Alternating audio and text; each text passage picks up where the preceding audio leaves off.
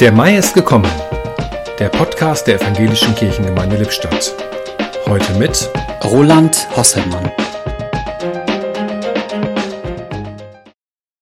Der Mai ist gekommen. Ich habe es immer als ein irgendwie persönliches Privileg betrachtet, dass es ausgerechnet der Wonnemonat Mai gewesen ist, in dem ich das Licht der Welt erblicken durfte.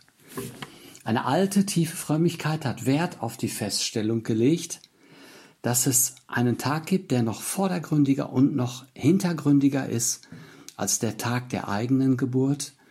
Und das ist der Tag der Geburt von Jesus. Das ist Weihnachten. Und wer hätte diesen Gedanken schöner zum Ausdruck gebracht als Paul Gerhard? Ehe ich noch nicht geboren war, da bist du mir geboren und hast mich dir zu eigen gar ehe ich dich kannt, erkoren.